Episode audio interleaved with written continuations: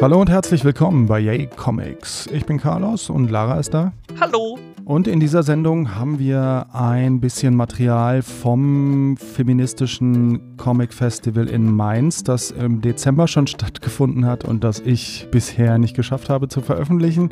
Aber jetzt ist da eigentlich ein guter Zeitpunkt gekommen. Vorher aber ein kleiner Blick auf die aktuelle Situation, die natürlich auch an der Comicwelt nicht vorbeigeht. Festivals werden abgesagt und viele Leute sitzen jetzt zu Hause in Isolation und haben endlich mal wieder Zeit, ganz viel Comics zu lesen. Das ist doch eigentlich eine gute Nachricht, oder Lara? Ja, ja, was heißt gut? es ist, ähm, ja, also es ist halt so, wie es ist und man kann jetzt gerade nichts daran ändern und man muss das Beste draus machen. Und ich glaube, Comics lesen ähm, ist da, kann da eine gute Sache sein, weil es in den meisten Fällen ja davon ablenken kann, so was da von dem, von dem ganzen Kram, der gerade losgeht und vielleicht kann, kann man so für wenigstens für, ein, für eine kurze Zeit all das vergessen, was einen vielleicht irgendwie stresst oder Angst macht. Man kann in andere Welten abdriften und vielleicht hat man ja eh schon irgendwie in den letzten Wochen und Monaten so einen Lesestapel angesammelt. Dann kann man ja da mal ein bisschen dran was machen. Ich meine, das Ding ist ja, die Welt steht an sich ja nicht still. So. Also man hat ja jetzt nicht plötzlich viel, viel mehr Zeit, sondern man muss halt seinen Tag anders organisieren. Aber dadurch, dass man abends halt zum Beispiel jetzt nicht mehr raus kann auf irgendwelche Konzerte oder Veranstaltungen, kann man vielleicht dann die Abende nutzen, um nochmal einen Comic zu lesen. Das stimmt auf jeden Fall. Und für die Leute, die Comics machen, weiß ich nicht, ob sich für die so viel geändert hat gerade, außer dass vielleicht ihre Nicht-Comic-Aufträge so wegbrechen. Mhm. Aber ähm, ich weiß nicht, ob die jetzt mehr, mehr Zeit oder so fürs Comic machen haben. Muss man ja auch nicht. Man muss ja jetzt auch nicht eine Krise gleich wieder in was Produktives umwälzen, aber ähm, bevor man jetzt irgendwie zu Hause hockt und sich äh, nur irgendwie im Sekundentakt die, die Nachrichtenkanäle reinzieht und sich immer mehr wuschig macht, dann kann so ein Comic oder Comic zeichnen ja auch irgendwie ganz nett sein. Genau, Nachrichten äh, gucken oder Twitter lesen ist eine ganz schlechte Idee, würde ich auf keinen Fall empfehlen jetzt gerade. Reicht, wenn man das einmal am Tag macht oder so. Und äh, dann vielleicht lieber immer den Pile of Shame abarbeiten. Den, den Stapel an ungelesenen Comics den ihr alle zu Hause habt. Ich weiß das. ja, und es wurden auch ganz viele Comic-Veranstaltungen natürlich abgesagt und verschoben. Uns betrifft jetzt am meisten die Comic Invasion in Berlin natürlich. Mhm. Und die ist erstmal auf Herbst verschoben. Das ist der aktuelle mhm. Plan. Aber vielleicht, also November steht jetzt äh, ziemlich äh, im Fokus. Welchen genauen Termin müssen wir mal noch gucken, aber ähm, das scheint auf jeden Fall erstmal vorsichtig unser neuer Planungstermin zu sein. Man kann natürlich nicht wissen, wie es im November ist. So, äh, wir hoffen natürlich, dass sich die Situation bis dahin so weit gebessert hat, dass man wieder was machen kann, aber wissen tun wir es natürlich nicht. Und weil ja aber jetzt so ein langer Zeitraum bis dahin ist, schauen wir mal, was wir vielleicht noch an ähm, digitalen und virtuellen Alternativen möglich ist. Da passiert ja jetzt schon ganz viel, auch was Musik angeht und so. Mhm. Und vielleicht können wir das mit dem Medium Comic oder mit dem Festival irgendwie auch mal machen. Ja, da gab es ja jetzt auch schon so verschiedene Initiativen, so hier Leipziger, im, im Umfeld der Leipziger Buchmesse gab es da ja so Leipzig. Streaming, Live, Leipzig. Ich habe nur den Hashtag so mitbekommen. Weißt du noch irgendwas darüber? Ja, ja, ja. Also das war relativ krass, weil das irgendwie in weniger als zwei Wochen oder was hat da äh, Ralf Siggen mit äh, einigen Leuten wirklich ein, ein, Vollprogramm aufgestellt, so zwei Tage lang von morgens bis abends ohne Pause. Ähm, das ist, das war auf jeden Fall krass. Ich meine, natürlich war das jetzt nicht mega total hochwertig und all das, was, was so die, vielleicht die Streamqualität angeht oder das, das äh, Programm war jetzt nicht so gut aufeinander abgestimmt. Das ist aber ja auch klar. Ich meine, die hatten ja auch kaum Zeit. Die mussten sich in der, in der Kürze überhaupt mal irgendwie was finden, Leute finden, die ähm, alle mitmachen wollten und die müssen ja auch versorgt werden. Die hatten sich tatsächlich dann, ähm, die hatten so ein, so ein, so ein Studio irgendwo und da lief das alles zusammen. Die hatten richtig so wie so eine Programmdirektion. Dann ähm, haben die die ganzen Signale bei sich aufgenommen und dann äh, quasi so zusammengebastelt, dass dann ein Stream daraus wurde. Mhm. Ähm, und da waren einige, da waren einige Gespräche da, da waren ZeichnerInnen, die äh, ihre neuen Bücher vorgestellt haben und so. Also die haben da wirklich auch in kurzer Zeit einiges hingekriegt. Mhm. Ähm, aber natürlich kann es auch nicht den Erfolg haben, den jetzt vielleicht eine länger geplante Aktion hat. Also wenn die Invasion das zum Beispiel macht, dann kann man ja auch Wochen und Monate vorher darauf hinweisen und Marketing machen und so, weil ich glaube, das ist natürlich dann auch wichtig, wenn die Leute sich dann schon die Mühe machen, dann, dann sollten da schon mehr als zehn Leute auch zugucken und ähm, das ist natürlich dann auch wichtig, dass das vorher bekannt wird. Ja, genau. Also wird auf jeden Fall interessant zu sehen, was da jetzt so alles an Ersatzprogrammen passieren wird. Großes Fragezeichen ist noch Erlangen. Mhm. Das erste Erlangen, was ich irgendwie seit Ewigkeiten mal wieder besuchen wollte, was, ähm, wo wir ja auch schon Zugkarten und alles haben. Ne? Wir äh, mhm. haben äh, das alles schon durchgeplant und ähm, ja, jetzt schauen wir mal. Ja, irgendwie, die, also die werden sich sicherlich bald dazu äußern müssen, glaube ich, weil ähm, äh, so ein großes Event kannst du, kannst du nicht, also die ganzen Stände und all diese Räumlichkeiten, all die Infrastruktur, das, äh, das kannst du ja, wenn du das halbwegs von, verlustarm irgendwie machen willst, musst du das, kannst du das, also bei Leipzig war es halt jetzt wirklich so, das kam, also die Leipziger Buchmesse und MangaCon, das ist ja genau zum Ausbruch passiert so. Ja. ja. das war, da war ja zwei Tage vorher eigentlich noch kaum klar, ob das jetzt passiert oder nicht. Ja. Und ähm, mit dem, mit dem, ähm, und ich glaube, der, der Millionaires Club ist quasi auch am Tag selber erst abgesagt worden, weil sie es mussten oder, oder weil sie dann doch gemerkt haben, es geht einfach nicht. Und ähm, das kann halt der Comic-Salon gar nicht machen. Dazu steckt da auch viel zu viel Geld noch dabei und äh, die internationalen Gäste werden sicherlich auch jetzt schon sagen können, ob sie, ob sie äh, anreisen werden oder nicht. Da ist ja auch wirklich immer viel internationales Publikum da. Also hm, mal gucken, ob also weil wenn die das, der kommt ja auch nur alle zwei Jahre, das ist ja das Krasse, wenn die das jetzt ausfahren lassen oder irgendwie verschieben, dann ist es natürlich extrem ja. schwierig für die. Weil die, die, für die ist es ja auch ein Job. Also die verdienen da ja auch ihr Geld. Also die, oder beziehungsweise ein Großteil davon muss ja auch irgendwie gegenfinanziert werden. Das ist ja ein kostenpflichtiges Ding. Wir bei der Comic Invasion ähm, haben ja das Glück, dass wenn wir die Förderung bekommen, dass wir dann halt keine Verluste haben im klassischen. Also mein persönlicher Tipp ist ja, das wird nicht stattfinden, aber schauen wir mal. Hm. Ja, durch die Situation haben jetzt natürlich gerade viele Künstler oder eben auch kleine äh, Unternehmen wie Comicläden Probleme, weil sie jetzt mhm. gerade nicht aufmachen können oder weniger aufmachen oder einfach weniger Publikum haben oder äh, Illustratoren, habe ich auch schon gehört, springen ähm, Auftra Aufträge weg und so. Mhm. Deswegen, ähm, worauf können wir da hinweisen? Können wir da irgendwie. Naja, also es, es, es, gibt, es gibt einige ähm, Läden, die entweder schon etablierte Online-Shops haben. Ja. So, also hier in Berlin gibt es, glaube ich, zwei. Also Modern Graphics hat auf jeden Fall einen Online-Shop und Black Dog hat sowas auch. Mhm.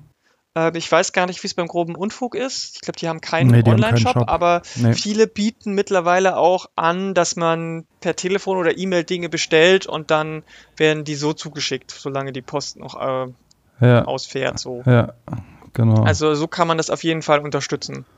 Ähm, immer besser bitte, natürlich grundsätzlich, aber jetzt noch viel mehr, ähm, nicht beim großen A bestellen, sondern beim lokalen Comicshop, wenn ihr den unterstützen wollt und wenn ihr nicht den lokalen unterstützen wollt, weil das äh, irgendwie Arschlöcher zu euch gewesen sind, kann ich auch verstehen, gibt ja, gibt's auch da, dann nehmt doch einen anderen äh, kleinen ähm, Online-Shop. Ich weiß zum Beispiel Modern Graphics, die ähm, haben jetzt auch gesagt, die versenden deutschlandweit portofrei. Also ihr zahlt dann wirklich nur das Comic. Mhm. Ähm, das äh, finde ich auf jeden Fall eine gute Aktion und ansonsten, wenn ihr, wenn das nirgendwo steht, ich meine, viele ähm, posten auf ihren so sozialen Medien auch dazu von den Comicläden, ähm, wenn die jetzt nichts posten oder nichts haben, dann haben die zumindest irgendwie eine E-Mail-Adresse oder Telefonnummer, dann ruft doch mal an oder schreibt eine E-Mail und fragt, wie ihr unterstützen könnt.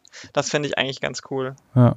Ja, Quimby können wir noch erwähnen als Indie, ja, genau. als Indie-Shop im, im Internet. Da könnt ihr auch Comics bestellen. Ähm, wird jetzt eventuell ein bisschen langsamer verschickt gerade. Weiß nicht, ob, er, ob, er, ob das jetzt alles schon wieder da zur Normalität äh, zurückgekehrt ist. Auf jeden Fall, äh, da braucht man ja auch nicht ganz so ungeduldig sein gerade. Hm. Ja, äh, Schwarzer Turm ist ja so ein Kleinstverlag und Jaja Verlag zum Beispiel auch, die ähm, ja auch nicht alle Comic-Shops beliefern oder, be äh, oder beziehungsweise wo die Comic-Shops nicht alles ähm, automatisch im Programm haben. Da könnt ihr auch mal gucken. Genau. Ansonsten natürlich gerne die Künstler unterstützen. Also hm. Einige haben ja auch selber irgendwelche Shop-Geschichten oder Genau, oder doch nochmal vielleicht bei Patreon oder ähm, Steady oder wie auch immer irgendwo sind. Die, die meisten haben ja irgendwie oder, oder, oder Coffee, so ein, so ein kleines, eine kleine Möglichkeit, das zu unterstützen. Manche haben ja jetzt auch nochmal äh, gesagt, okay, dann äh, ich starte jetzt mein Kickstarter von meinem, meinem Buch. Vielleicht könnt ihr da mal reingucken. Mhm. Ja, so wie Sarah Burini zum Beispiel. Haha, ja das war eine krasse Aktion, wenn wir da mal kurz noch drüber reden können. Ja, also, ja na, erzähl. Die hat ihr, die hat äh, ihr neues äh, Buch zu Das Leben ist kein Ponyhof, äh, was wahrscheinlich dann auch ihr letztes Ponyhof-Projekt sein wird, denke ich mal, ähm, gekickstartet, weil ja Panini gesagt hat, nee, die zwei äh, Bücher bei uns, die sind nicht gut genug gelaufen. Deswegen wollen wir das äh, Band 4 jetzt nicht machen, weil, oder Band 3. Also es war jetzt, es, es war ja so, dass er, das war ja erst bei Zwerchfell, die ersten beiden, glaube ich. Ja, irgendwie so, ja. Und Panini hat aber dann gesagt, okay, wir legen die einfach nochmal neu auf. Mhm. Und äh, natürlich haben die Leute, die es schon bei Zwerchfell hatten, nicht alle nochmal gekauft. Und deswegen ist es natürlich nicht so gut und nicht, nicht so gut gelaufen, wie sie es vielleicht gedacht hatten. Mhm. Und ähm, also das, das, war auch irgendwie so ein bisschen eine Fehlplanung, wie auch immer. Deswegen musste sie das jetzt selber rausbringen. Ja. Und ähm, die, als Kickstarter, Kickstarter äh, die Kampagne war, glaube ich, in weniger als zwei Stunden schon bei ihrem Funding-Ziel. Und das waren irgendwie 4000 Euro oder so, ne? Ja, ja, ja, ich glaube 4,8 oder so. Und äh, ich glaube, die ganzen Stretch Goals sind mittlerweile auch. Also ich müsste mal kurz gucken, ähm, wo es genau steht. Aber ich glaube, wir sind schon bei 6.000, 7.000 Euro. Ja. Ähm, das ist schon, das ist schon krass. Ja. Also hätte ich jetzt, hätte ich, ich meine, Sarah Berlin, Borini ist schon äh, eine der bekanntesten deutschen Comiczeichnerinnen und die hat ja auch den Max und Moritz Preis gewonnen äh, vor kurzem. Aber deswegen hätte ich trotzdem nicht gedacht, gerade jetzt, wo Leute vielleicht so ein bisschen auf ihr Geld äh, mehr achten müssen oder wollen oder Angst haben, denken, dass sie achten müssen, ähm, hätte ich nicht gedacht, dass es so schnell geht. Ja, das war schon ganz beeindruckend, dass sowas auch geht bei Comics bei mhm, deutschen genau. Comics, so die Indie-Comics. Alter, die steht bei 13.000 Euro. What? 270 Prozent finanziert, läuft noch 24 Tage. Da muss ich jetzt noch ein paar Stretch Goals hinterher ausdenken, oder was? Ja, hat sie ja sogar schon.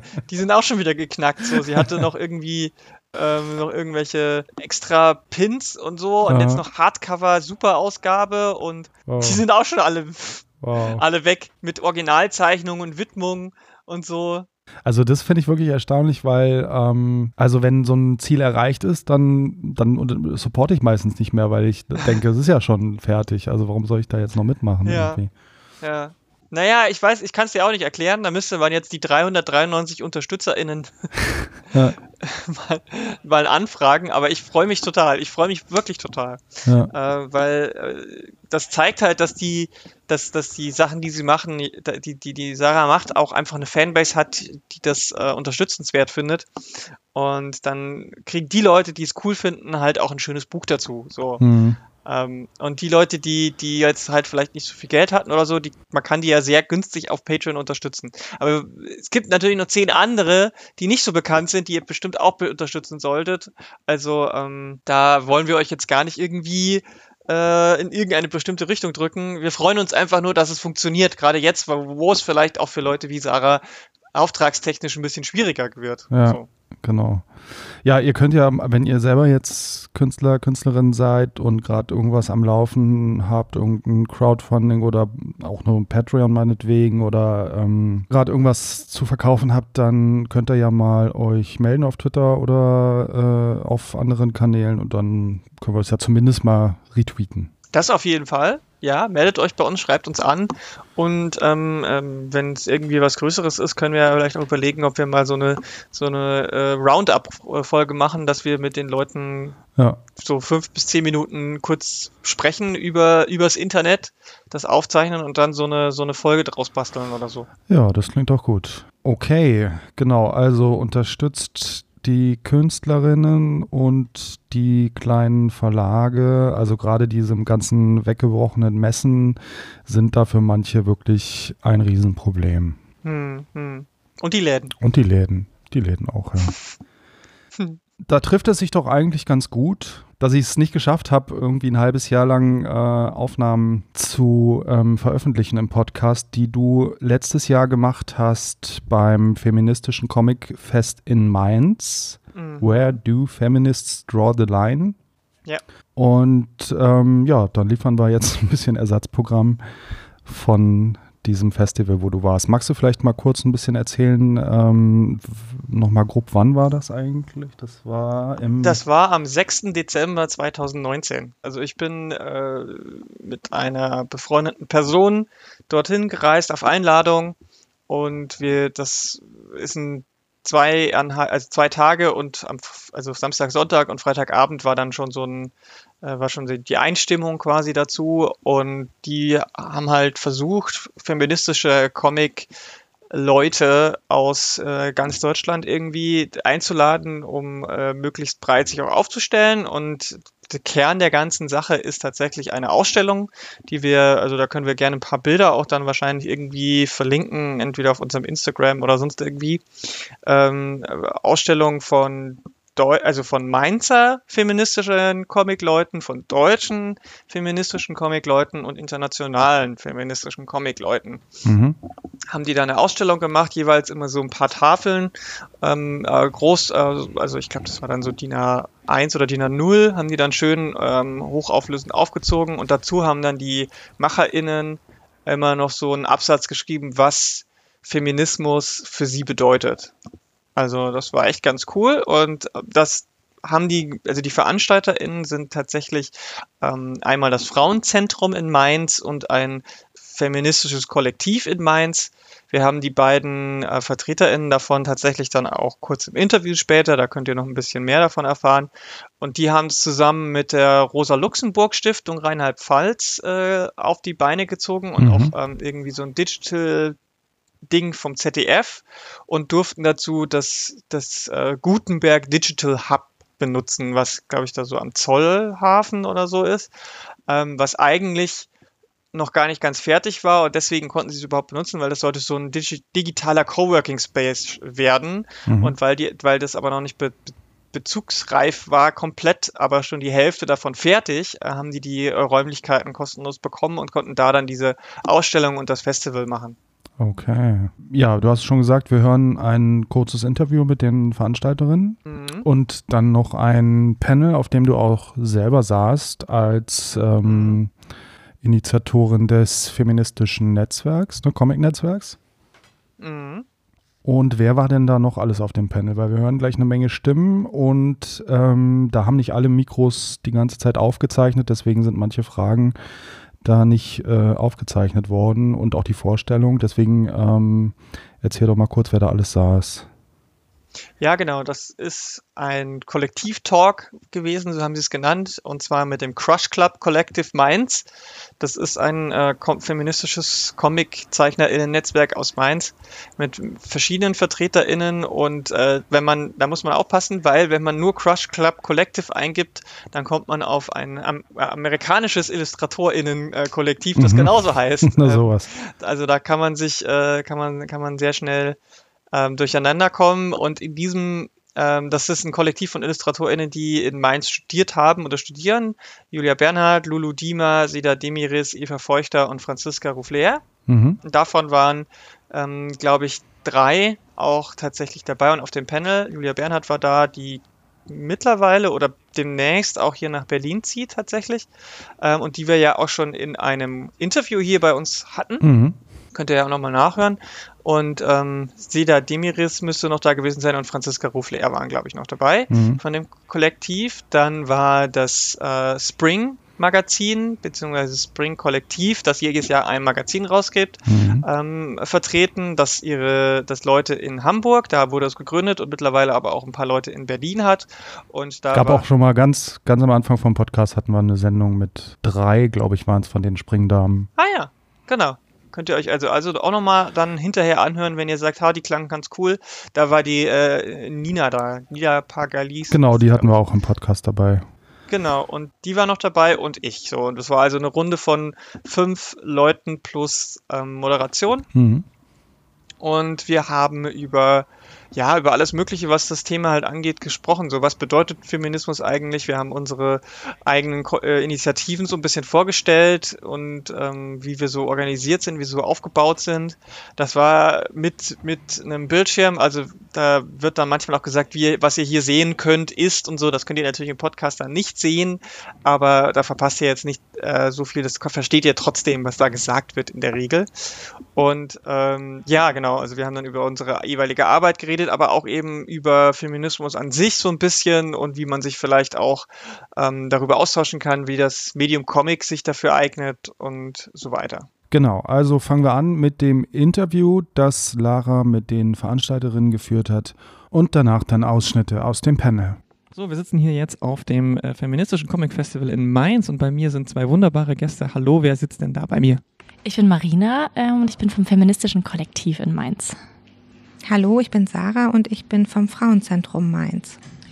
Ihr beide, äh, beziehungsweise eure beiden Initiativen haben dieses wunderbare Festival auf den Weg gebracht und mich würde jetzt erstmal so interessieren, woher kommt die Idee, ein feministisches Comic-Festival zu machen?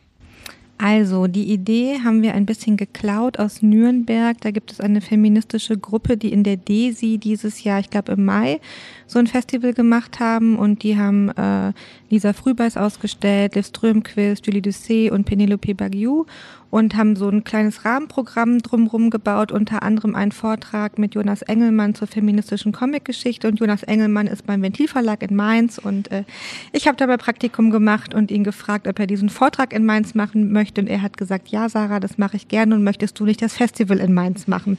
Und dann habe ich gesagt, ja, das mache ich gerne. Und so kam eins zum anderen und ein wunderbares Festival ist, äh, war geboren. Und wie kam es jetzt dazu, dass die beiden Initiativen zusammengekommen sind? Also äh, das feministische Kollektiv Mainz ähm, ist noch sehr jung. Ähm, wir haben uns erst im April gegründet und entstanden ist das Kollektiv aus der Streik- und Aktionswoche um den Weltfrauentag am 8. März.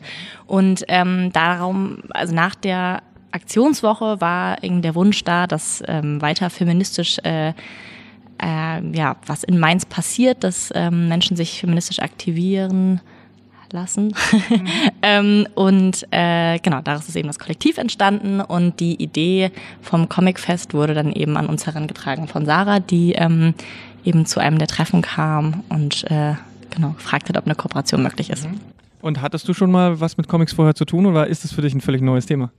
Also für mich ist es tatsächlich relativ neu. Mhm. Ähm, abseits von Liv Strömquist ähm, Ursprung der Welt hatte ich mit Comics echt noch super wenig zu tun. Deswegen war ich auf Sarahs Expertise angewiesen. Okay, und du bist natürlich Expertin darin. Und äh, wie ist so dein Comic, wie Werdegang so ein bisschen? Wie bist du zum Comic lesen gekommen und wie kam der Feminismus da dann so rein bei dir?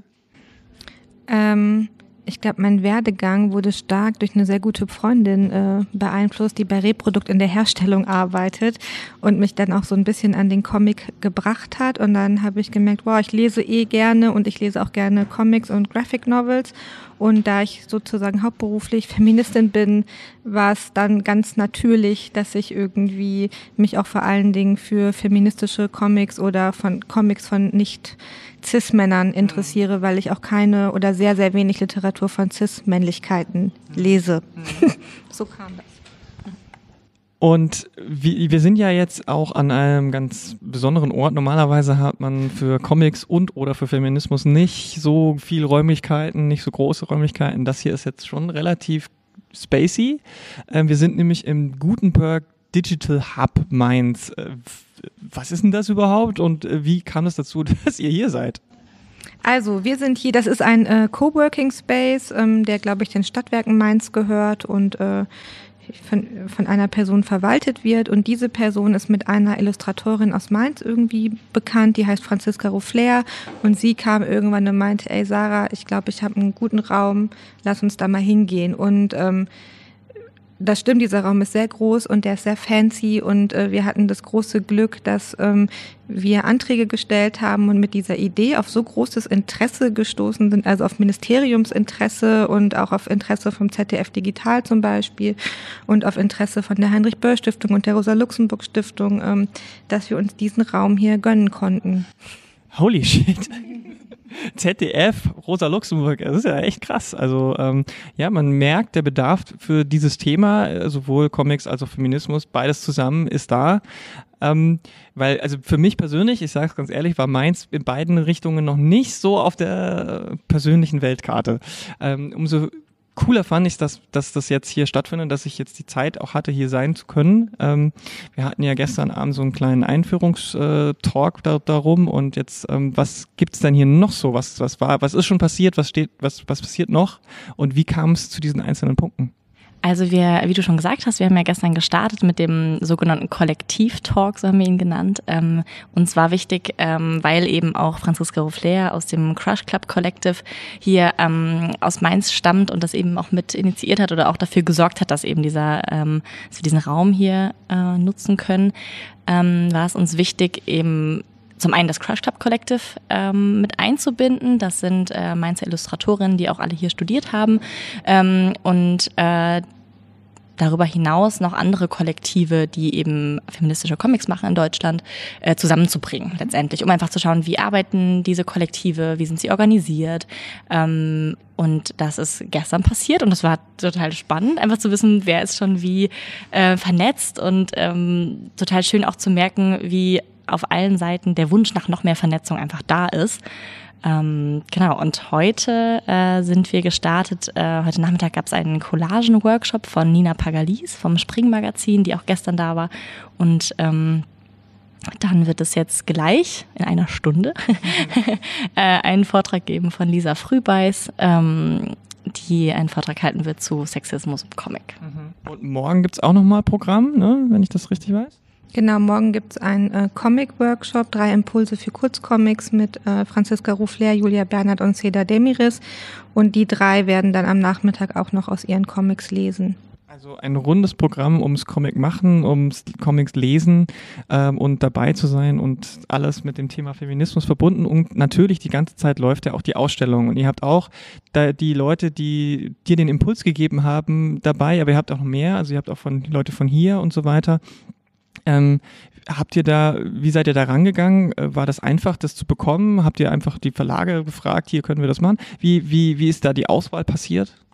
Also die Verlage anzufragen war sehr einfach. Ich habe nämlich einfach die, also Avant und Reprodukt angefragt. Die wurden ja schon aus Nürnberg angefragt. Die wussten also mhm. Bescheid und fanden das auch total cool und haben uns umsonst die Druckdateien gegeben, was ich super nett fand. Und äh, wir haben aber von Anfang an gedacht, wir wollen das Event ein bisschen größer machen und wir möchten dann auch IllustratorInnen vor allen Dingen hier aus der Gegend, was auch was mit der Finanzierung zu tun hatte, mhm. äh, die Möglichkeit geben, einfach auszustellen. Und ähm, das lief dann so, dass ich welche, die ich in Mainz kannte, einfach gefragt haben, ob sie sich das vorstellen können. Meine Ursprungsidee war das eigentlich noch ein bisschen zu verbinden mit einem Sin-Festival, weil da mhm. gibt es sozusagen auch in Frankfurt so ein paar Leute. Das ist jetzt so ein bisschen, also ist bis jetzt nicht passiert. Mhm. Ähm, aber trotzdem, welche, die ich kenne, habe ich halt gefragt und wollte hier ausstellen und dann waren sie so, ja. Und dann haben wir eigentlich wie so ein Open Call gemacht und haben nur noch gewartet, was passiert. Und ich war total überrascht, dass sich halt super viele gemeldet haben und dann nicht nur aus Mainz und Frankfurt und Offenbach, sondern auch aus Berlin mhm. zum Beispiel, ähm, noch welche aus Leipzig. Einige haben es nicht mehr geschafft, was einzuschicken. Ähm, schade, aber wir haben jetzt auch so schon genug und dann haben wir die eigentlich genommen. Wir haben halt nur gefragt, ob uns alle ein Statement geben können zu der Frage, was Feminismus für sie und oder ihre Arbeit bedeutet und ähm, alles, was kam, fanden wir so cool, dass wir dachten, das möchten wir auch gerne ausstellen. Also ich finde es total spannend, weil wirklich vieles dabei war, das ich persönlich noch überhaupt nicht kannte und ich setze mich ja auch schon ein bisschen eine Weile mit Comic und Feminismus auseinander und das ist immer wieder super, dann auf solchen Veranstaltungen neue Leute kennenzulernen, neue Eindrücke. Es ist auch total unterschiedlich, wie die Leute an das Thema rangehen. Es ist äh, so, sowohl inhaltlich als auch von der Bildästhetik und so weiter. Und es ist, es war einfach super schön, auch so viel auf einer, auf einem Bereich zu sehen, so, dass man sich wirklich darin so ein bisschen fallen lassen konnte. Das ist halt leider, wie gesagt, nicht so oft, oft so, dass man ähm, so dieses Thema Feminismus oder feministische Comics so auch mal so eine, so eine Größe hat. Also das ist total gute Möglichkeit. Jetzt hast du gerade schon gesagt, Scenefest wäre noch cool. Was sind denn eure, also ist das jetzt einmalig? Wird das nochmal passieren oder nochmal was anderes, was auch irgendwie in die Richtung geht? Was sind eure Wünsche? Was würdet ihr gerne noch starten? Ähm, sowohl zusammen als auch vielleicht einzeln die, das Kollektiv und äh, das äh, Zentrum? Also ich gerade bin ich super platt, deswegen bin ich gerade so ein bisschen, oh, ich weiß nicht, ob ich das nochmal machen würde. Nächstes Jahr sieht es vielleicht schon anders aus, aber was ich wirklich gerne mache, weil ich mich auch dafür interessiere, wäre ein feministisches äh, Sinfest in Mainz. Weil das so ein Thema ist. Ich war manchmal in Berlin bei Sin-Festivals und dachte, ja, es ist sehr cool und das braucht es hier eigentlich auch.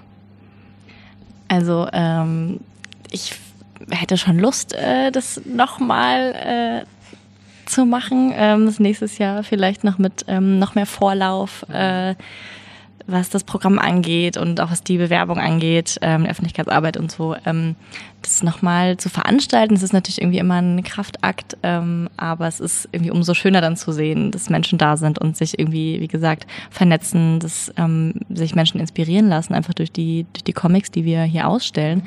Ähm, und tatsächlich, wie Sarah auch schon sagte, ist es auf reges Interesse gestoßen ähm, und ich glaube schon, dass daraus irgendwie sich noch was entwickeln kann. Und das ist, ich weiß nicht, ob das was Jährliches sein kann, wird, aber ähm, wir haben auch eben von äh, Förderern und ähm, diversen Instituten einfach das äh, ja signalisiert bekommen, dass äh, sie irgendwie Lust hätten, ähm, das weiterhin zu fördern. Und das ist ja irgendwie total schön, wenn man das so schon ja, gesagt bekommt. Auf jeden Fall, denn äh, oft ist das Gegenteil der Fall, dass man bei den Institutionen, die Geld haben oder den Fördermöglichkeiten immer sehr oft vor der Tür stehen muss und das ist Zeit äh, und Nerven und, und also kostet überhaupt äh, das machen zu können, weil ihr macht das ja ähm, auch so quasi in eurer Freizeit nebenher und deswegen ähm, sollte da noch ein bisschen wenigstens was rumkommen. Also, dass ihr das eben nicht auch noch äh, alles privat finanzieren müsst, weil das geht ja auch eigentlich gar nicht.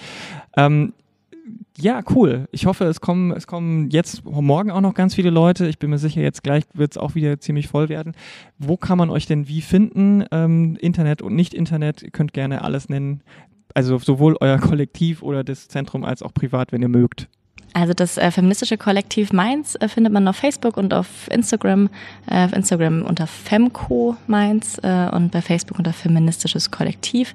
Wir ähm, sind ein Kollektiv, was sich alle zwei Wochen in Mainz trifft. Ähm, und äh, die Termine werden auch über einen E-Mail-Verteiler geschickt. Also wenn man uns bei Facebook sucht und uns eine Nachricht schreibt, dann äh, soll und darf man gerne dazukommen. Wir freuen uns immer sehr über, ähm, über Zuwachs in unserem Kollektiv. Das Frauenzentrum ist auf Facebook unter Frauenzentrum Mainz und auf Insta unter Frauenzentrum Mainz und wir haben eine Homepage, die ist frauenzentrum-mainz.de. Da kann man uns finden. Und da sieht man auch, was wir machen. Äh, man kann uns gerne anschreiben. Super. Vielen, vielen Dank, dass ihr euch die Zeit genommen habt, mit mir zu quatschen und noch weiterhin viel Erfolg. Danke. Danke. Danke. Schön, dass du da warst. Wir haben jetzt ein bisschen Zeit, um über Kollektive und Netzwerke zu reden, die Illustrat AutorInnen sind und ComiczeichnerInnen und ich freue mich total, dass ihr alle hier seid. Ich sage noch mal ganz kurz, Seda, Franziska und Julia sind hier fürs Crush Club Collective. Ihr seid nicht das ganze Kollektiv, aber ein Großteil äh, aus Mainz. Sehr schön, dass ihr da seid. Dann Nina fürs Springen und Lara für das feministische Comic-Netzwerk Netzwerk Berlin. Und ich will gar nicht so viel zu euch sagen. Ich gebe euch jetzt einfach die Möglichkeit und weil es schon äh, weil schon da äh, angeworfen wird. Nina, magst du einfach mal was darüber reden, erzählen? Was seid ihr für ein Kollektiv und was macht ihr? Ähm, ja, äh, ich fange gerne an. Ähm, Springen existiert seit ähm, 16 Jahren mittlerweile und gibt ähm, Zeichnerinnen die Möglichkeit, ähm, sichtbar zu werden aus den Bereichen Kunst, Comic und Illustration. Und ähm, wir haben uns als Kollektiv zusammengetan. In Hamburg wurde Spring gegründet. Tatsächlich mit der Absicht, auch im, ähm, in diesem Bereich Zeichnerinnen ähm, ja, eine, ähm, ein Forum zu geben, sichtbarer zu sein, selbstbestimmt zu veröffentlichen. Denn ähm, was mh, seit der Gründung gleich geblieben ist, ist, dass wir unabhängig und unkommerziell arbeiten. Wir werden zwar inzwischen vom Mayrisch Verlag vertreten, aber wir machen immer noch alles ähm, äh, ja, Inhaltliche im Alleingang und sind, sind da weiterhin ganz frei. Und ähm, ja, ich äh, schiele immer so rüber, hier wird weitergeklickt. Genau, und ähm, ich bin seit ähm, zwölf Jahren dabei und wir haben inzwischen schon ziemlich viele verschiedene Themen bearbeitet und bringen jährlich ein monothematisches Heft heraus. Ähm, ich glaube, darüber reden wir nachher noch. Wir weitergehen. Also ähm, wir haben ganz verschiedene Themen ähm, behandelt.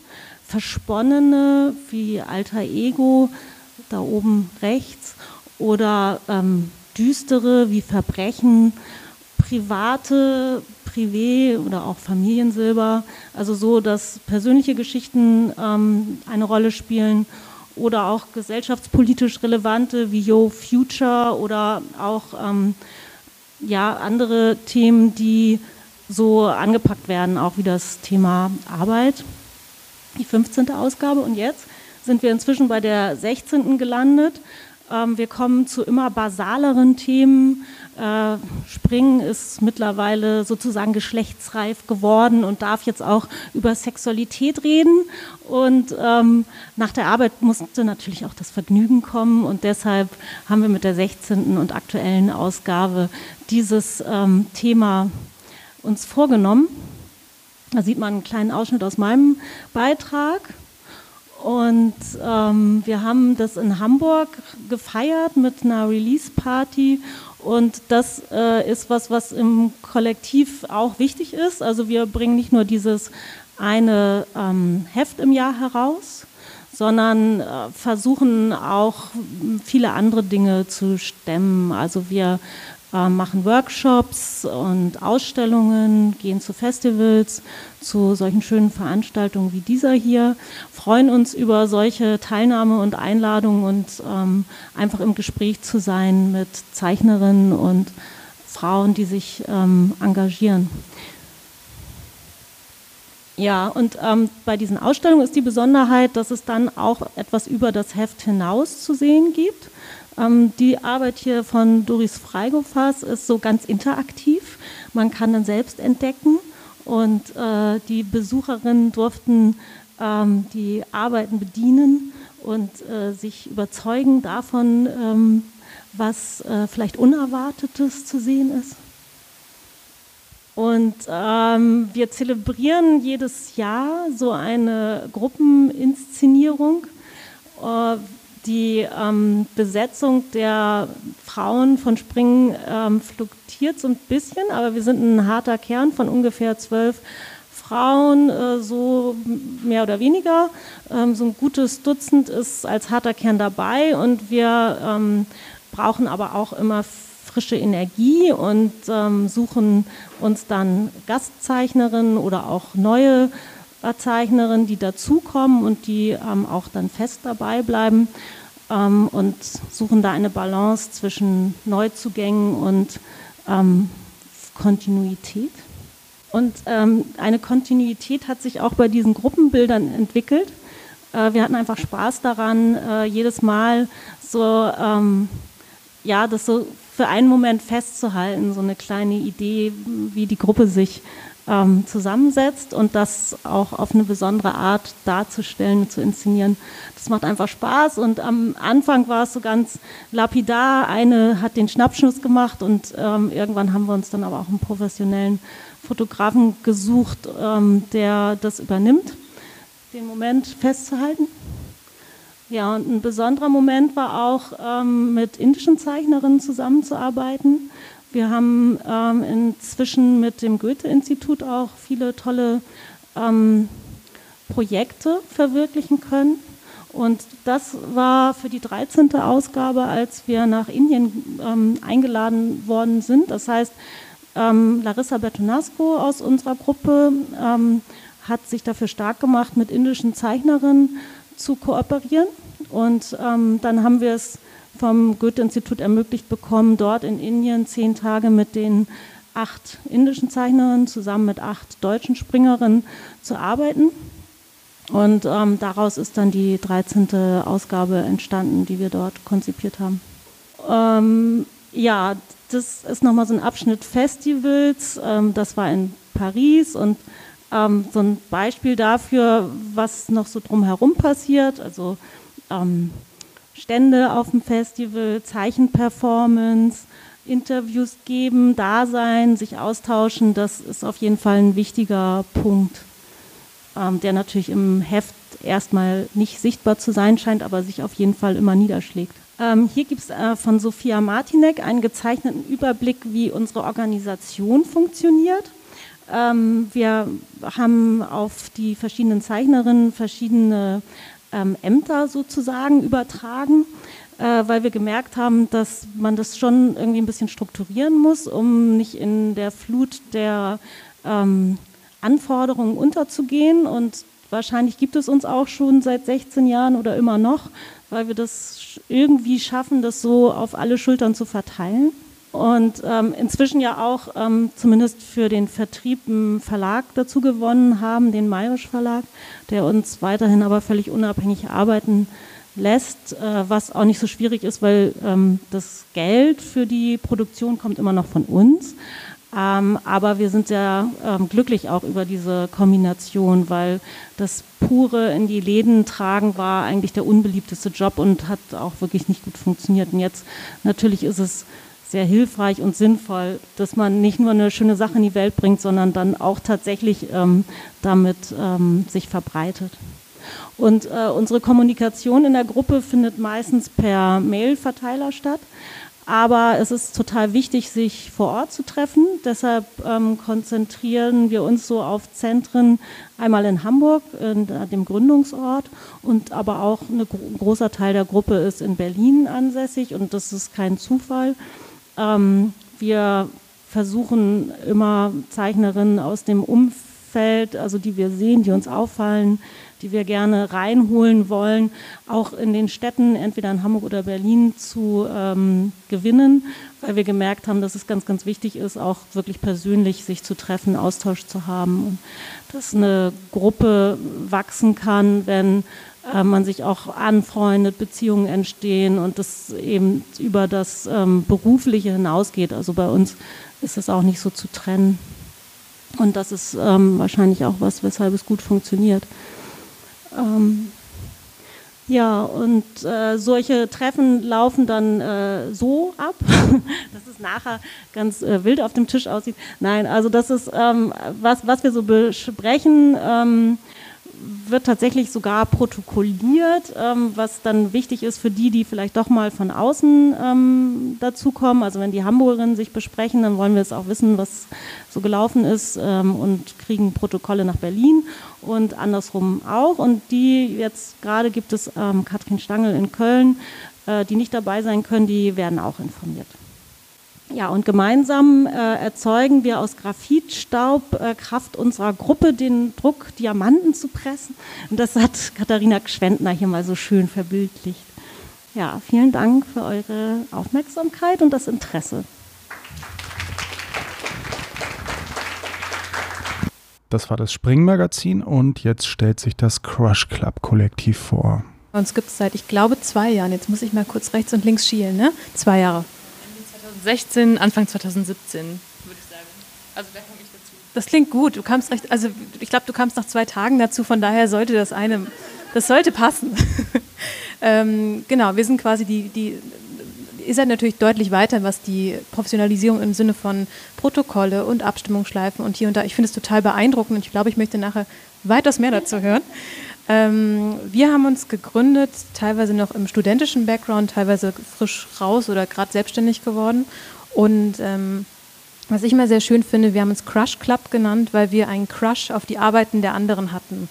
Also wir haben begonnen mit so einer professionellen Verliebtheit quasi, weil wir wirklich toll fanden und ähm, ganz viel voneinander lernen wollten.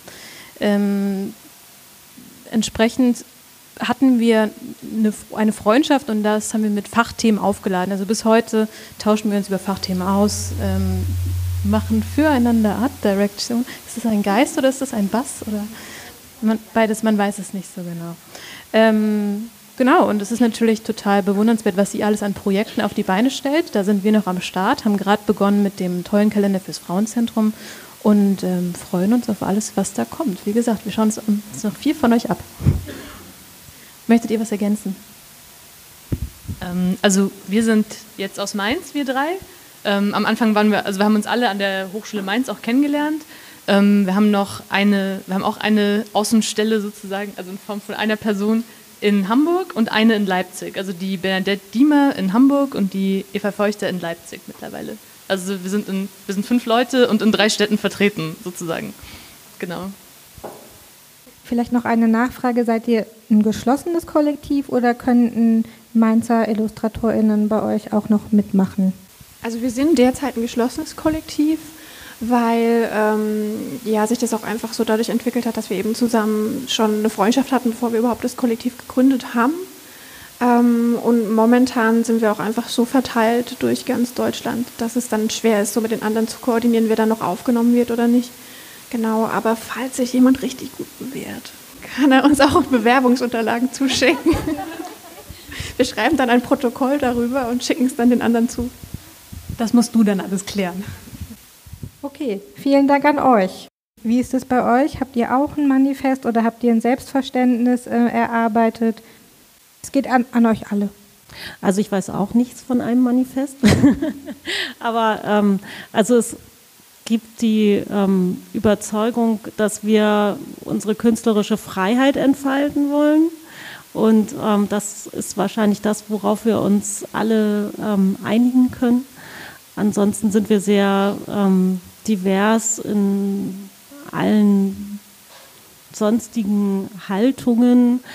Also ich könnte auch nicht sagen, dass wir alle die gleiche Ansicht über Feminismus haben glaube auch gar nicht, dass alle sagen würden, dass wir irgendwie ein feministisches Kollektiv sind. Ich schon, aber das, da, darüber gibt es auch schon so viele verschiedene Ansichten wie Zeichnerinnen, die dabei sind. Ähm, uns eint eigentlich, dass wir wirklich unsere Kunst voranbringen wollen und sichtbar machen wollen und das darf dann auch jede so machen, ähm, ja, wie, wie sie sich ausdrücken möchte also die Freiheit der Kunst. Und gleich nochmal Nina Pagalis vom Spring-Magazin. Ja, wir haben da über die ähm, Jahre wahrscheinlich auch so Wandlungen durchlaufen. Ähm, gegründet wurde Spring vor 16 Jahren tatsächlich ja auch mit dem Anspruch, eine andere Sichtweise zu vermitteln. Also eben Frauen ähm, mit ihren Positionen, mit ihrem Blickwinkel im Comic-Bereich oder überhaupt im narrativen Zeichnen ähm, zu fördern und zu, ähm, zu unterstützen oder eben uns, uns selber damit zu ermutigen. Und ähm, insofern, glaube ich, bin ich da in einer guten Tradition, auch wenn ich erst später dazu gekommen bin. Aber ähm, ähm, ja, meine eigene Sicht ist, dass es auf jeden Fall immer noch wichtig ist, ähm, ein Forum zu bieten und ähm, unseren Blickwinkel, also einen feministischen Blickwinkel auch ähm, zu bieten. Also ich sehe das immer noch als feministisches Projekt für mich. Ja, also, oh, jetzt ist aber laut. Ähm, ich habe das Manifest sogar dabei, aber ich lese es jetzt nicht vor.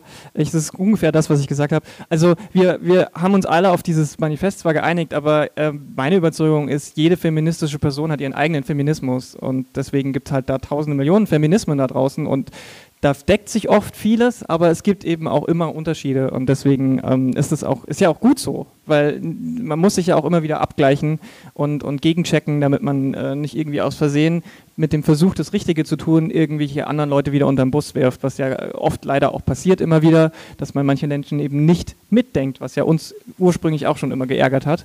Und ähm, deswegen ist es schon wichtig, dass es ganz viele unterschiedliche Feminismen gibt. Und die gibt es natürlich auch bei uns im Netzwerk. Und da wird auch öfter mal etwas ähm, länger und ähm, jetzt nicht unbedingt Ton, aber halt schon äh, von den Einstellungen heftiger diskutiert, aber immer so konstruktiv versuchen wir das und am Ende, es muss jetzt nicht immer ein Konsens rauskommen, ähm, weil natürlich Kunstfreiheit, die am Ende, wenn die Person ihr Verständnis von Feminismus oder sein Verständnis von Feminismus in die Arbeit einfließen lassen will, dann ist es so. Äh, man kann ja dann trotzdem weiter darüber diskutieren, was das für eine Wirkung hat, wen es vielleicht mit reinbringt, wen nicht. Aber ähm, also grundsätzlich ist es ja so, dass wir Feminismus immer noch sehr, sehr, sehr nötig haben. Also es ist immer noch Patriarchat. Scheißdreck. Genau. Und jetzt spricht Julia Bernhardt. Ja, ich würde auch sagen, also bei uns sind definitiv äh, sehr viele verschiedene äh, Radikalisierungsstufen vertreten, die die anderen vielleicht nicht immer so äh, vertreten, aber das hat irgendwie bei uns nie Konflikt deswegen gegeben oder so. Also ist, wie gesagt, jeder hat so ihre eigene Überzeugung davon, was Feminismus ist und wie man das für sich selbst leben soll. Aber ähm, ich glaube, die Grundeinstellung ist bei uns allen gleich. Und ich denke auch einfach, wenn du als Frau freiberuflich tätig bist, dann bleibt dir gar nichts anderes übrig, als sich zumindest so in Grundlagen mit feministischer äh, Theorie und Praxis zu beschäftigen, weil die Gesellschaft zwingt dich einfach dazu. Das ist jetzt nicht so, als ob wir uns gedacht hätten, ah ja, übrigens, wir brauchen jetzt irgendwie so ein Thema, was uns alle verbindet, sondern die Gesellschaft hat uns dazu gezwungen, hat uns damit konfrontiert. Wir hatten überhaupt nicht die Wahl eigentlich, mehr oder weniger. Es ist also, ja. Und dann gab es die Frage, was unterscheidet das feministische Comic-Netzwerk von Kollektiven? Der Unterschied ist, dass wir nicht alle ZeichnerInnen sind, die alle gleichzeitig an einem Projekt dann arbeiten, zum Beispiel. Also das Netzwerk ist in erster Linie dazu dabei, dazu da, ähm, dass alle Leute, die irgendwie mal ein Problem haben oder irgendein Thema haben, erstmal eine Anlaufstelle haben, um das zu besprechen und anzubringen. Ähm, das mit den Scenes ist auch natürlich eine Publikation, aber es ist natürlich eine ganz andere Ebene. Und ähm, wir sind erstmal dafür da, diese Themen auch rauszubringen. Also zum Beispiel, dass ich hier sitze, aber ich sitze ja nicht nur hier, ich sitze auch Veranstaltungen, die nicht feministisch sind und äh, sitze aber dann da als Vertreterin. Also dass der, der dass der feministische Comic in Deutschland eine Ansprechpartnerin hat. So dieser klassische Satz, wen rufe ich denn an, wenn ich mit dem Feminismus sprechen will? Man kann nicht anrufen, muss man aber nicht. Man kann auch diese Menschen hier alle hoffentlich irgendwann mal, sieht man ja, anrufen, aber das ist so ein bisschen der Unterschied. Also wir sind nicht alle Kreativleute, die dann immer einen Output haben. Wir stellen auch eher häufiger so die Struktur im Hintergrund zur Verfügung, damit andere was machen können. Also auch dieser Retreat zum Beispiel. Ähm, ich bin jetzt, ich bin zum Beispiel keine Zeichnerin.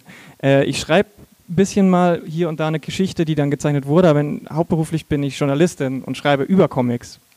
Deswegen habe ich zum Beispiel eine ganz andere Funktion oder Sichtweise als jetzt eine Künstlerin in einem Kollektiv und bringe natürlich auch andere Sichtweisen noch rein und andere Themen, die vielleicht dann äh, in anderen Sphären nicht so reinbringen. Und das ist auch noch ein bisschen der Unterschied von einem Netzwerk auch.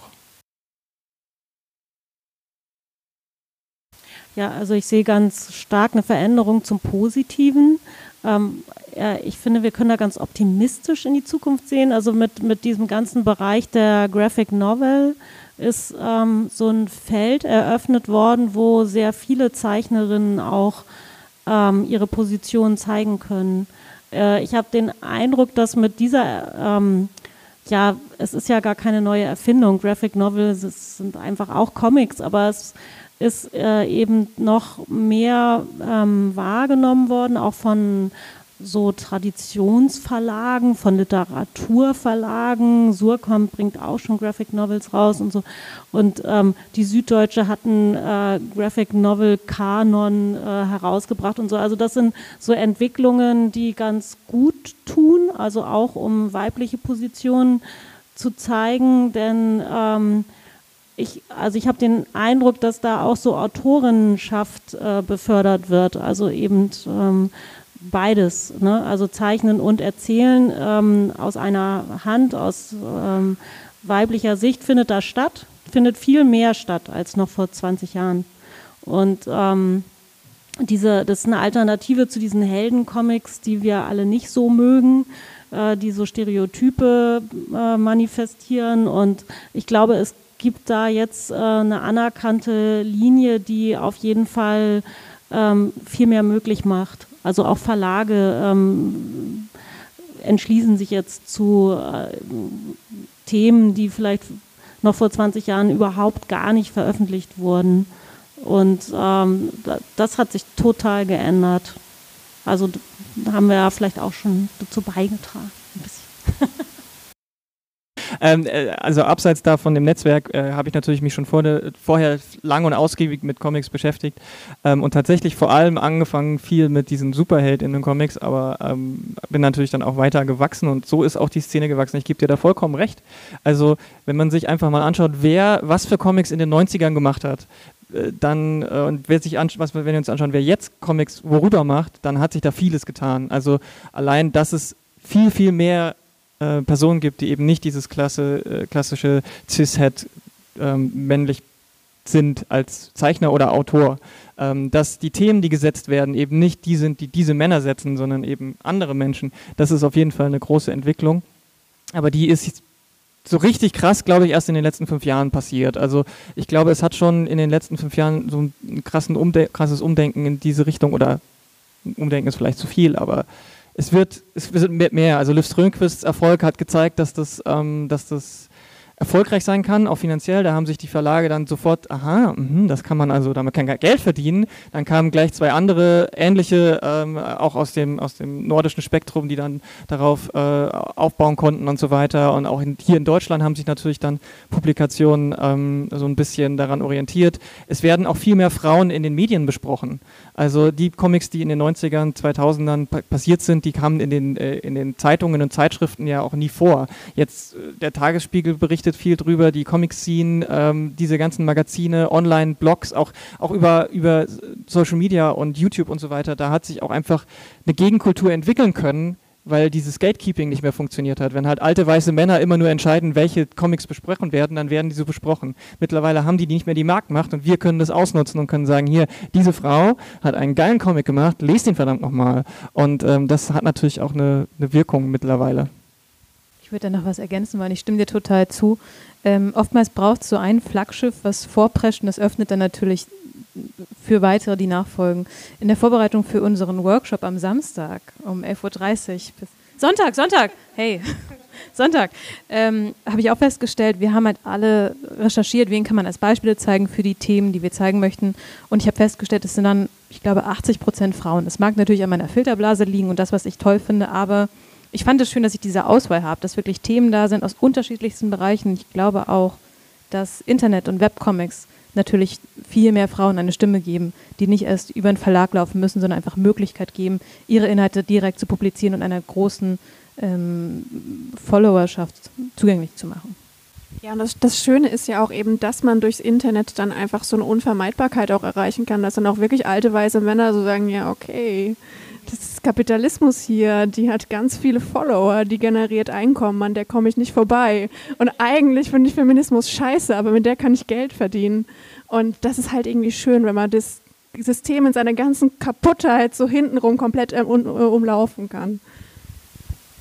Also ich glaube aber, es ist kein Zufall, dass jetzt gerade aus Skandinavien da so ein Vorstoß kommt, der, der so Popkultur, also feministische Ansätze in Popkultur umsetzt und ähm, breiten Teilen der Bevölkerung zugänglich macht. Also das, glaube ich, hat schon auch was mit der Gesellschaft, die dort da ist und auch vielleicht schon ein bisschen feministischen Vorsprung hat zu tun.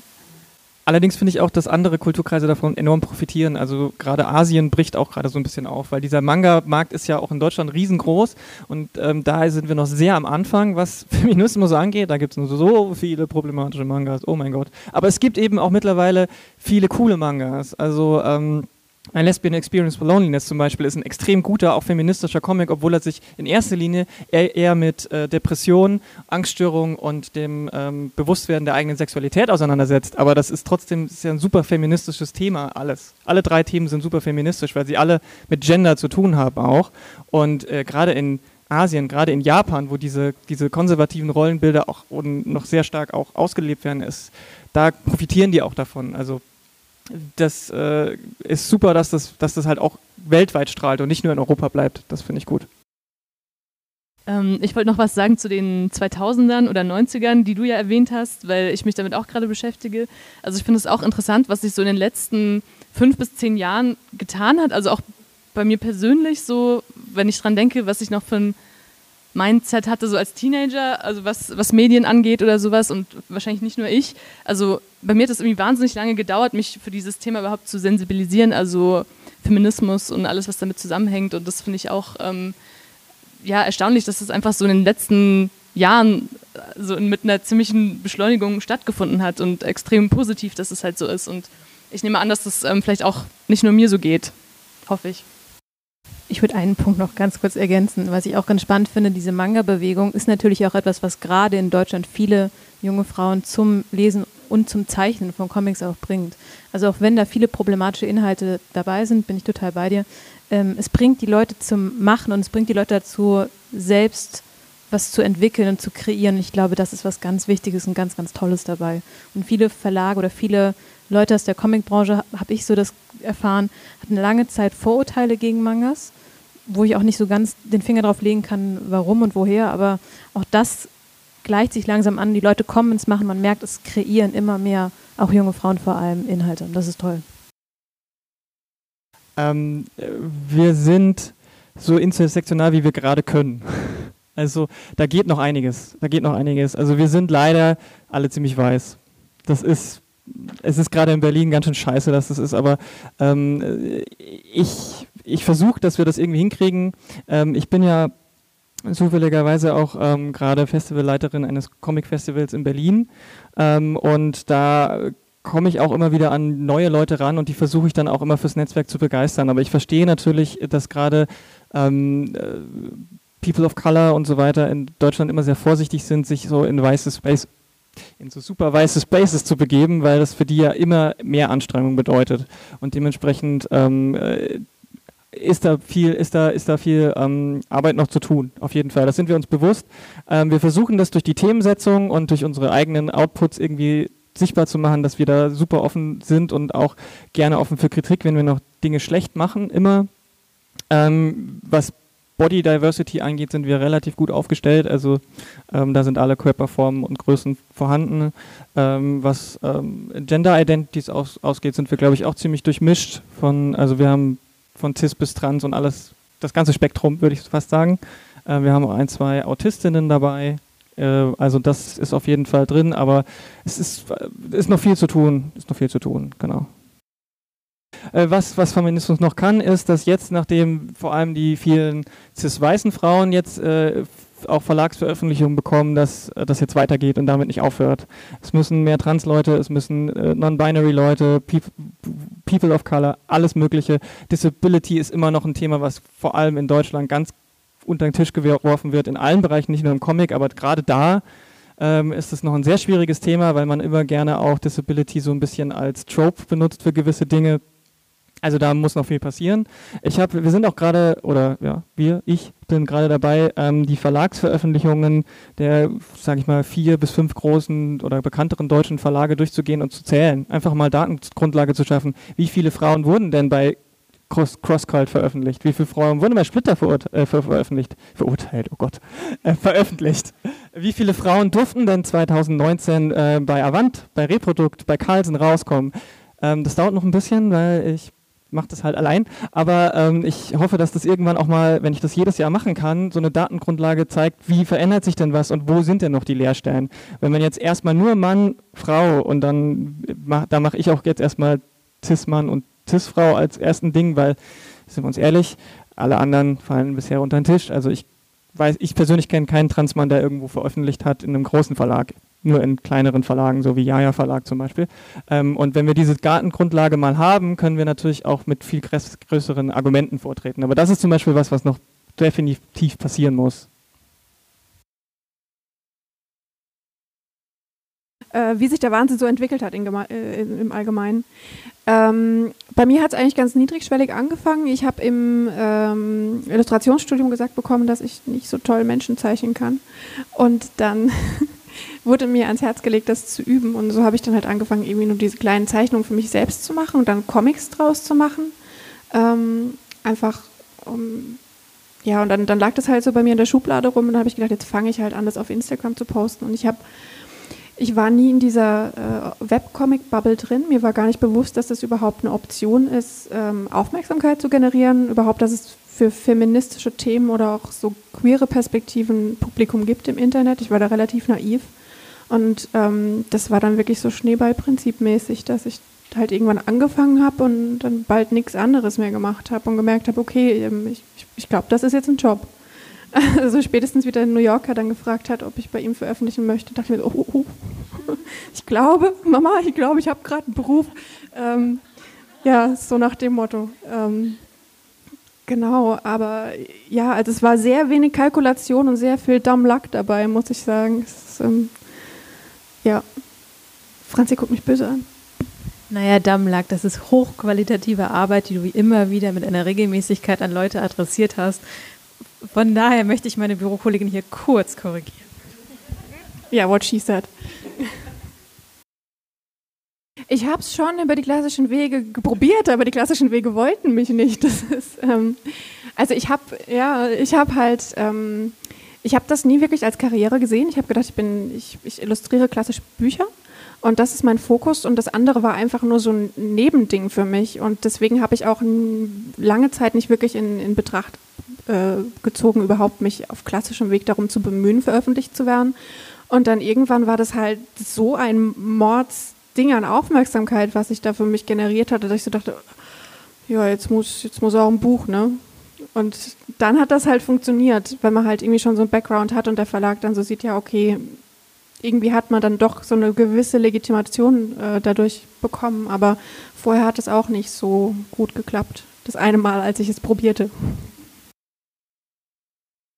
Was ist denn bei euch mit Spring und generell bei euch im Kollektiv mit digital? Ich glaube, Spring gibt es ja nur so als Druckerzeugnis. Äh, warum? Äh, ist, kein, ne, ist keine kritische Nachfrage, sondern einfach nur, was ist der Hintergedanke?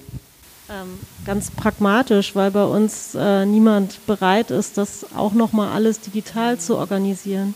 Und wir einfach diese Struktur ähm, so ähm, gelegt, angelegt haben, uns das auch wichtig war, ähm, als Printmedium zu erscheinen. Und es ist halt einfach nochmal ein Aufwand, ein äh, organisatorischer Aufwand, für den sich noch keine bereit erklärt hat, das zu tun. ja, also ich bin die Einzige, die keinen Instagram-Account hat. Also ich werde schon immer von den anderen gemobbt. Aber also insofern sind wir auch äh, im Web in, natürlich präsent irgendwie und bei Facebook und also es gibt da schon Einspeisungen, aber es gibt eben nicht ähm, das Äquivalent. Okay,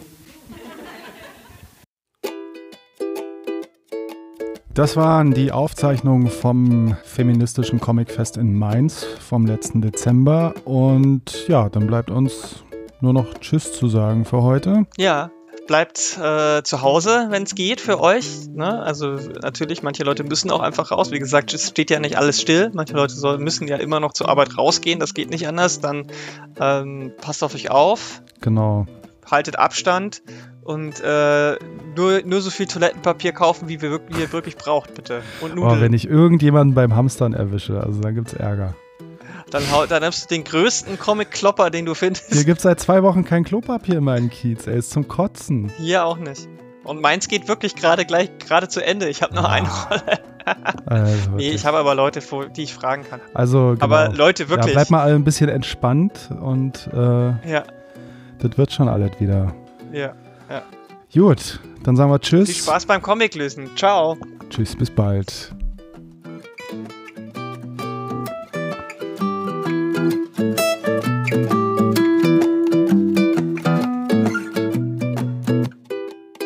Ja, was machst du jetzt so in deiner Isolation? ähm, du meinst außer arbeiten wie bisher? Ja.